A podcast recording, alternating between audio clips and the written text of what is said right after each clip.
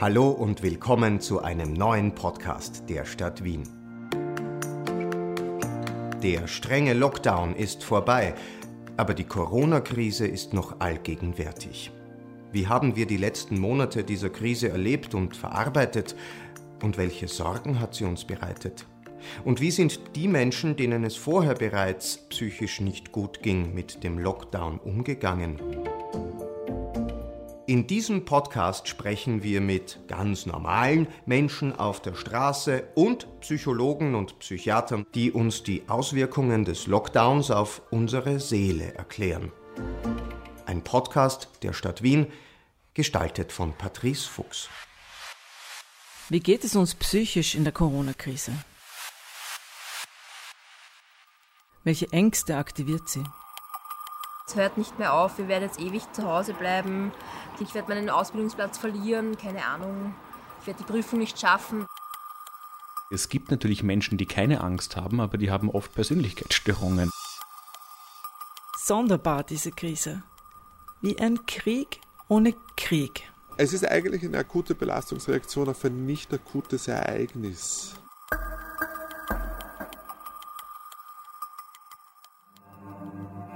Montag, 16. März 2020. Schulen und Kindergärten werden gesperrt. Geschäfte und Lokale machen zu. Keine Besuche mehr bei den Großeltern. Man sieht im Fernsehen Bilder von vollen Leichenhallen aus Italien.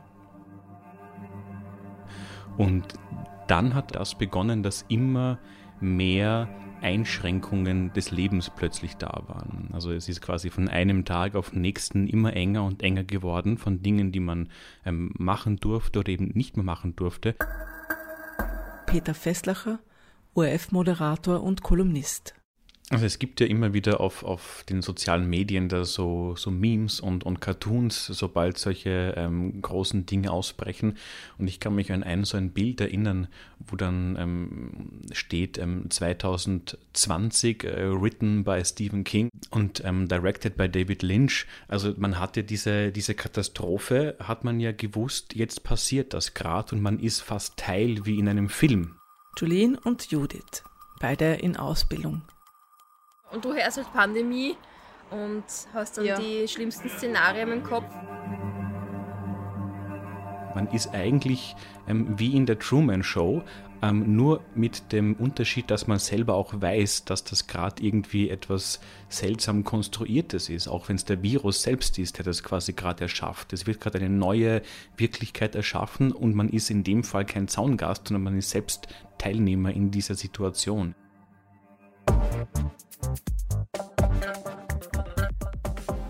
Eine erste Reaktion auf die Ankündigung der Ausgangssperren waren reflexartige Hamsterkäufe.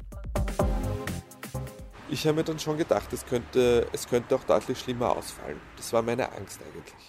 Thomas Hartl, Psychiater. Ich bin Klopapier einkaufen gegangen, wie alle anderen auch, also, aber zu spät, definitiv. Wir haben das, was die Kinder gerne essen, einfach viel eingekauft und eingefroren. Ich glaube, wir haben es recht unkontrolliert gemacht eigentlich. Schauen wir uns das nochmal genauer an. Warum wurde eigentlich mit so viel Leidenschaft Klopapier gekauft? Das Klopapier war überall aus und dann im Sparhaus so ein riesiges ähm, Lager gehabt und ja, da war noch sogar ein Foto. Meine Interpretation war natürlich die, dass das Leben ja immer stärker und stärker und stärker eingeschränkt wurde und quasi den Gang aufs WC, also da bestimme schon noch ich, wann ich das mache. Also, weil alle anderen Bestimmungen sind ja tatsächlich nicht ähm, für einen selbst äh, mitgestaltbar. Das sind Vorgaben von der Regierung und denen muss man sich ähm, fügen und daran halten. Aber das, was ich bestimmen kann, da kümmere ich mich jetzt wirklich besonders drum. Thomas Schwarzgruber, Psychiater in einer Notsituation, da muss ich mich an irgendwas festhalten. Und das sind halt die Dinge, die ich kann und die ich weiß. Und da gehört dazu, dass ich halt, weiß nicht, 15 Kilo Mehl zu Hause habe und 200 Klopapier holen. Offensichtlich. Aber so sind wir Menschen und das macht uns auch ein bisschen sympathisch. Hast du das auch gemacht? Nein. aber, aber, ich kann mich erinnern, dass nach vier, fünf Wochen tatsächlich mein Klopapier ausgegangen ist. Und dann war ich, ich weiß nicht wo, in irgendwelchen Geschäften mehrmals und da waren zu viele Leute. Und ich dachte mir, also jetzt kaufe ich sicher kein Klopapier, weil sonst glauben alle, dass ich jemand bin, der so viel Klopapier kauft. Julien und Judith. Also heute war die letzte Klopapierrolle. Echt? Ja. Ich habe immer nur so viel. Drei Monate bin ich mit, mit einer Packung auskommen. Also, Wie oft gehst du bitte aufs Klo? Am Absatz der Klopapierrollen konnte man also die Nervosität der Bevölkerung gut ablesen. Woran noch? Das kam ja relativ schnell drauf, habe ich einen Artikel gelesen von einem Schlafforscher, der gesagt hat, wenn man jetzt äh, ähm, breit eine Studie machen würde oder EEGs machen würde, nimmt er an, dass 80 Prozent der Bevölkerung nicht gut schlafen. Manifeste Schlafstörungen gehören behandelt, meint Hartl. Denn Schlafmangel verstärkt den Stress. Ich glaube, es ist relativ wichtig, dass wir fit sind, um uns momentan anzupassen. Es bedarf ganz viel Anpassungsarbeit, aber auch fit sind für den Fall, dass wir, dass wir erkranken. Viele Menschen haben aber Angst, Schlafmittel zu nehmen. Ja, also ich glaube, die größte Angst ist, ist immer, ob man abhängig werden könnte davon oder nicht. Und ähm, heutzutage gibt man eigentlich die nur mehr dann, wenn, wenn die Schlafstörungen schon ganz massiv sind, dass man sagt, okay, man braucht jetzt ein ganz ein starkes Medikament, um, um einmal ein, zwei Wochen wieder einen Schlafrhythmus herzustellen.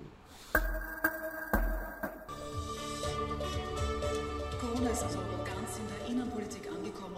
Aus dem Täglich die Todeszahlen verfolgen, den Politikern und Politikerinnen an den Lippen hängen bei den Pressekonferenzen. Internationale Meldungen durchgoogeln und Zahlen vergleichen. Momentan gibt es in Österreich 404. Also furchtbar. Und ich war den ganzen Tag beschäftigt, hier zu arbeiten, nach Hause zu kommen und Medien anzuschauen. Und irgendwann habe ich festgestellt, es ist unerträglich. Es ist einfach unerträglich und habe es einfach gelassen. Naja, pff, ich meine, das ist existenziell. Man will ja, man will ja wissen, worum es geht und man will immer informiert. Also ich denke, das, das ist das, das Ureigenste des Menschen, informiert sein zu wollen. Dazu gibt es ja auch Medien und so und, und, und, und auch rechtzeitig gewarnt zu sein, wenn irgendwas ist. Also, aber irgendwann stellt man fest, das ist nichts, was mich äh, weiterbringt, sondern das ist nur was, was eigentlich ähm, schlechter macht. Ich bin den ganzen Tag damit beschäftigt und, und am Schluss lege ich mich ins Bett. Ich habe eine Zeit lang schlecht geschlafen, weil ich davon geträumt habe. Und dann habe ich gedacht, na, nur nicht vom Schlafen gehen nochmal Zeitung lesen. Und das sind eben die Dinge, die man Patienten oder Menschen sowieso raten würde. Und selber macht man es dann anders. Julien. Also mich beunruhigen diese Zahlen. Also ich schaue generell total ungern Nachrichten, deswegen habe ich es auch am Anfang nicht ernst genommen. Und jedes Mal, wenn ich reinschaue und ich sehe, dass die Zahlen wieder steigen, dann beunruhigt mich das, weil ich ehrlich gesagt endlich wieder ein normales Leben haben möchte. Ich möchte wieder ganz normal zu, meiner, zu meinem Ausbildungsplatz. Das ist mir am wichtigsten momentan, weil für uns geht es trotzdem weiter. Wir haben unsere Prüfungen ganz normal und die Umstände sind einfach nicht normal. Deswegen ja, beunruhigt mich das eher. Was denkt man verzweifelt in der Zeit? Ja, jeden Tag. Jeden Tag? Ja, ja also Stimmungsschwankungen. Also am Anfang war es okay, weil ich bei meiner Mama war. Da bin ich gelassen und ähm, mache mir auch, auch keine Gedanken, weil für mich alles heil ist, weil ich mit meiner Familie bin. Aber sobald ich alleine bin daheim, ja, spielen sich einfach nur die absurdesten Gedanken in meinem Kopf. Peter Fesslacher. Also ich bin mir nicht sicher, wovor ich Angst hatte. Also ich hatte Angst, ähm, aber ob das das Virus war, weiß ich nicht. Ja. Also ich, ich glaube, dass ich eher ähm, dazu neige, Angst vor der Angst zu haben. Ja. Also ich glaube, dass ich da ähm, relativ schnell in irgendwelchen irrationalen Gedanken mal gefangen bin. Und dann gilt es einfach quasi, das äh, festzustellen. Und deswegen war das eher eine, eine diffuse Angst, ja. Und, und irgendwann glaube ich, war es einfach wichtig, mal auf die zuzugehen und zu sagen, so, jetzt bist du da und, und äh, lass uns gemeinsam einkaufen gehen. Menschen mit Waschzwang fühlen sich durch die aktuellen Hygieneempfehlungen bestätigt. Könnte man meinen. Aber ist das regelmäßige Händewaschen, wie wir es seit Covid-19 kennen, mit zwanghaftem Waschen wirklich vergleichbar? Das ist sehr, sehr unterschiedlich, aber das kann sein, dass das bis zu Stunden geht, dass man aus diesem Waschzwang und aus diesem Ritual, das immer gleich ablaufen muss, nicht mehr hinauskommt. Hat aber nichts damit zu tun, ähm, dass das jetzt sozusagen ein hygienisches Waschen ist, sondern das ist etwas, was die Menschen als äußerst unangenehm erleben, ähm, als nicht zu ihnen selber gehörig und sich auch versuchen dagegen zu wehren, aber es gelingt eben nicht. Sie müssen es machen und sie machen es und es ist eine ganz, ganz furchtbare Qual für sie üblicherweise. Es geht also nicht bloß um ein gesteigertes Sauberkeitsbedürfnis. Und so ein Waschzwang lässt sich schwer steigern.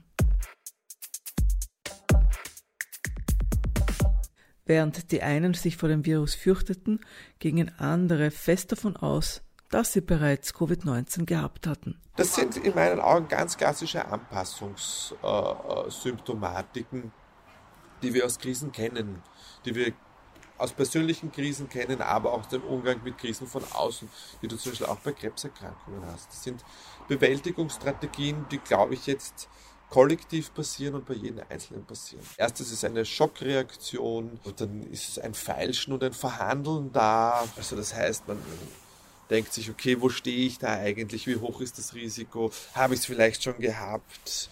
Äh, ähm, wie ist, wie ist mein persönliches Risiko? Und man beschäftigt sich ganz viel damit. Dann gibt es die Wutreaktion. Da wird man trotzig. Äh, Im Idealfall läuft die nur verbal ab. Im Nicht-Idealfall endet sie im Streit. Ja, hoffentlich auch nur im verbalen Streit. Also, also ist einfach wirklich eine ganz normale Wut. Ich kann mich erinnern, ich war, ähm, nachdem Schönbrunn wieder aufgesperrt hat, in Schönbrunn im Park und das war, glaube ich, so um 19 Uhr ungefähr und dann haben ein paar, ich glaube fünf, sechs Kinder in diesen Labyrinthgängen ähm, Verstecken gespielt und Fangen gespielt und, und sich da gegenseitig mit irgendwelchen äh, Pistolen so ähm, ähm, abgeschossen, also quasi wer dann ähm, schon draußen ist in diesem Spiel. Und ähm, ich habe mich da zuerst wahnsinnig belästigt gefühlt, ja, weil ich mir gedacht habe, jetzt sitze ich dann da in diesem ruhigen Park und, und warum sind diese Kinder so laut? Und aber im nächsten Moment habe ich gedacht, also die sollen bitte laut sein, ja. Der Ärger und die Anspannung finden eben auf ganz unerwarteten Kanälen ihren Weg. Es ist auch ganz wichtig, dass diese Reaktionen durchgelebt werden. Äh, um nämlich dorthin zu kommen, in, in, in, in eine Akzeptanz zu kommen, dass die Situation jetzt so ist und auch die Akzeptanzphase wird aber immer wieder dann unterbrochen. Hast du aber wirklich eine Akzeptanz über die Situation, sind diese Unterbrechungen kürzer. Aber wie geht es denen, die bereits vor der Corona-Krise in einer Krise waren? Äh, nach dem Lockdown ist es so, dass wir sagen müssen, zumindest jetzt hier im Ambulatoriumsbetrieb, dass die Patienten erstaunlich gut mit der ganzen Geschichte zurechtgekommen sind.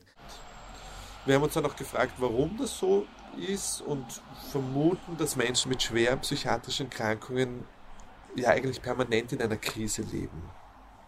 Mhm. Und sozusagen ähm, dass es eher eine Anpassung der Bevölkerung an die Krisensituation gab. Bin ich vorher spazieren gegangen mit einem Patienten mit einer Autismus-Spektrum-Störung. Äh, den betreue ich schon lange und er hat mir erzählt, es ist, es ist großartig, wenn er rausgeht, es sind keine Leute draußen, es ist so ruhig. Das Einzige, was ihn gestört hat, war, dass die Nachbarn auch zu Hause waren und die halt dann mehr Lärm gemacht haben. Aber das war schon, schon ganz spannend. gesagt, das ist herrlich. Ich, ich, ich, ich bin draußen unterwegs, es stört mich niemand, niemand will was von mir. Ähm, ich kann mit den Öffis fahren und, und ich muss nicht das Gefühl haben, da kommt mir wer zu nahe. Und jetzt gerade bin ich vorher wieder mit ihm spazieren gegangen und da war er richtig aufgebracht und hat gesagt, also das ist jetzt echt ein Witz, dass das alles wieder so ist, wie es früher war. Es ist laut, es ist hektisch. Äh, der Weg hierher ins Ambulatorium, eine recht weite Anreise äh, in der Straßenbahn ist für ihn ganz schrecklich. Und äh, er würde sich wünschen, dass das wieder so, so, so kommt, wie es war. Es hat sich eher die, die Umwelt an, an ihr Leben angeglichen. Sie gehen ja auch nicht raus oder nicht gern raus und jetzt machen es viele nicht. Und das ist eher fast als Erleichterung erlebt worden. Für junge, aktive Menschen war der Lockdown die größere Umstellung. Ja, also Gott sei Dank ist es vorbei. Ja. Vor allem dieses 24 Stunden in den Räumen sitzen und die Wohnung nicht verlassen, das ist schon sehr belastend. Inwiefern belastend? Ja, psychische Belastung finde ich das, weil du, du, du äh, weißt, du darfst die Wohnung nicht verlassen. Also das waren die ersten drei Wochen so. Und ähm, ich habe eine kleine Wohnung, so 56 Quadratmeter, keinen Balkon. Ähm, hell ist die Wohnung auch nicht. Also ja, also irgendwie ich war nicht hat das man das 37. Gefühl, dass die äh, Räume immer enger werden. Eine Gruppe, für die es auch schwierig war, waren sicher Menschen mit, mit manischen Erkrankungen, ähm, weil die halt von vornherein einen sehr starken Antrieb haben, die von vornherein sehr viel unterwegs sind und die waren natürlich auch eingeschränkt, weil auch für die hat es ja geheißen, ihr müsst eher zu Hause bleiben, ähm, nur, nur zu wirklich notwendigen Verrichtungen hinausgehen. Die haben sich nur sehr schwer dran halten können und für die war das das ganz schwer auszuhalten. Oder auch Menschen mit intellektueller Beeinträchtigung, weil die es zum Teil halt auch nicht verstanden haben, warum sollen sie sich dran halten, worum geht es denn da überhaupt. Als Ersatzhandlung für Treffen im echten Leben musste das Online-Meeting herhalten. Peter verbrachte Stunden in virtuellen Konferenzen. Man, man hört ja in Zoom-Meetings, wo ja alle die Mikrofone ausschalten müssen, damit sich nicht rückkoppelt, man hört ja keine Reaktion auf das, was derjenige, der spricht, ähm, ähm, da passiert. Also Gibt es da Zustimmung? Gibt es da Ablehnung? Lacht man ein bisschen drüber? Ist es gerade ernst? Ist es gerade lustig?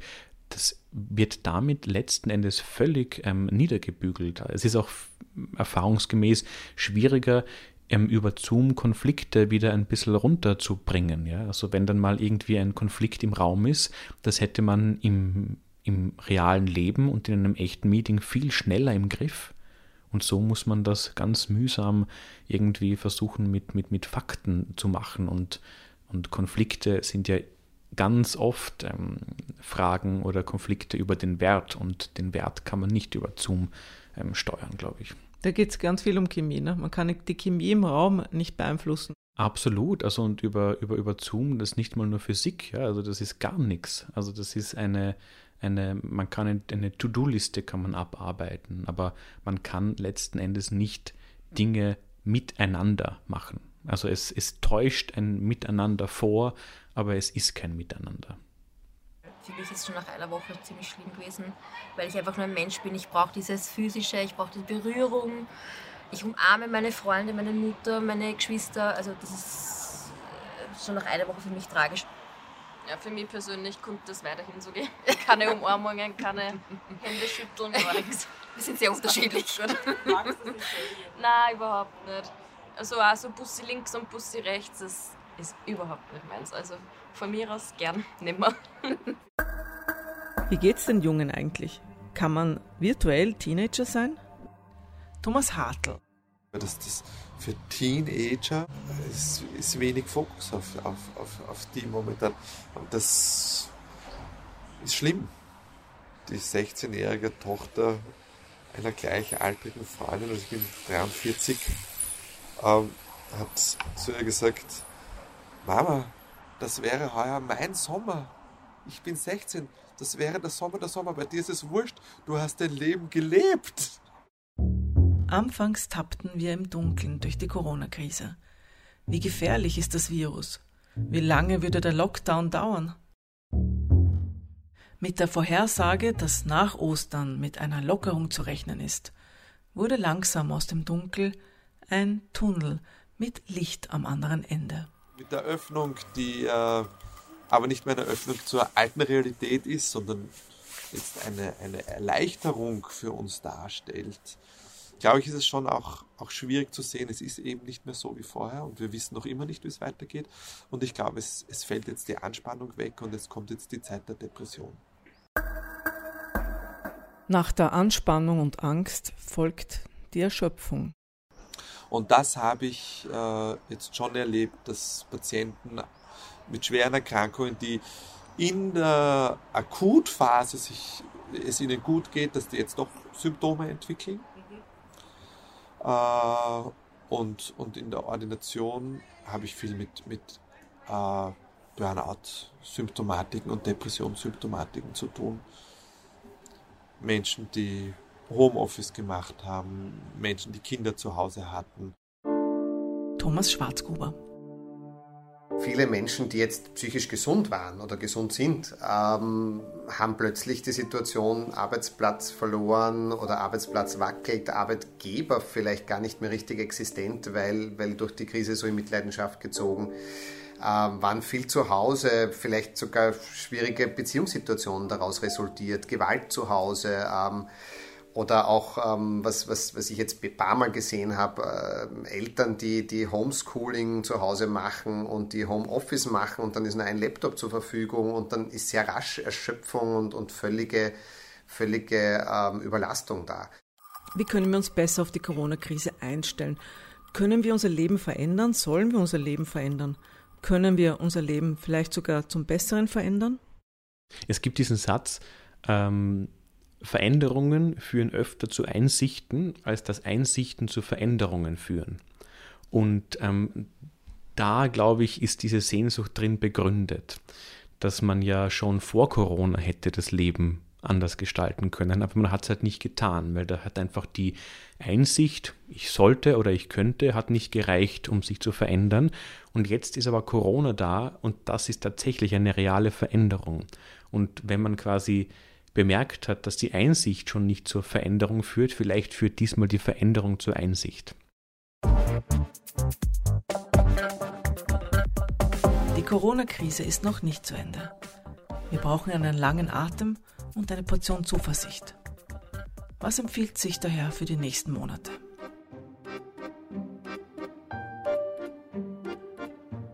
Der Alkoholkonsum ist, ist, ist stark angestiegen und er war ganz sicher eine, ein Umgang mit der Krise. Und jetzt kommt Sommerzeit, wo immer viel konsumiert wird. Aber ich glaube, jetzt sollte man bewusst drauf schauen, okay, was kann ich sonst noch machen, was mir Spaß macht?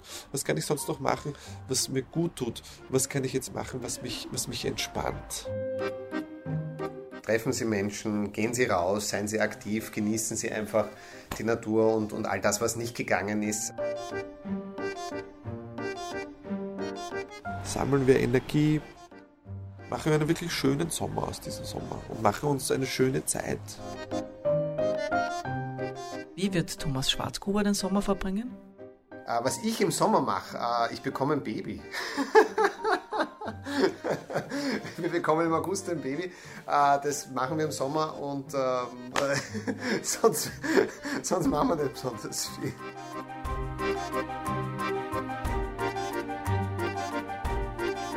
Die Sehnsucht auf die Zeit nach Corona ist ja letzten Endes eine Sehnsucht nach der Bindung. Also das ist ja eine, eine Sehnsucht, wieder mit Menschen in Kontakt zu treten und wieder jemanden umarmen zu können oder zumindest nicht auf ein Meter Sicherheitsabstand zu stehen. Und ich glaube, das ist ja schon das, was den Menschen ausmacht, ja. Und ähm, dieser Satz, der Mensch wird am Du zum Ich, da stimmt halt schon was dran. Ja, das ist halt schon ein bisschen, ein bisschen Wahrheit drin.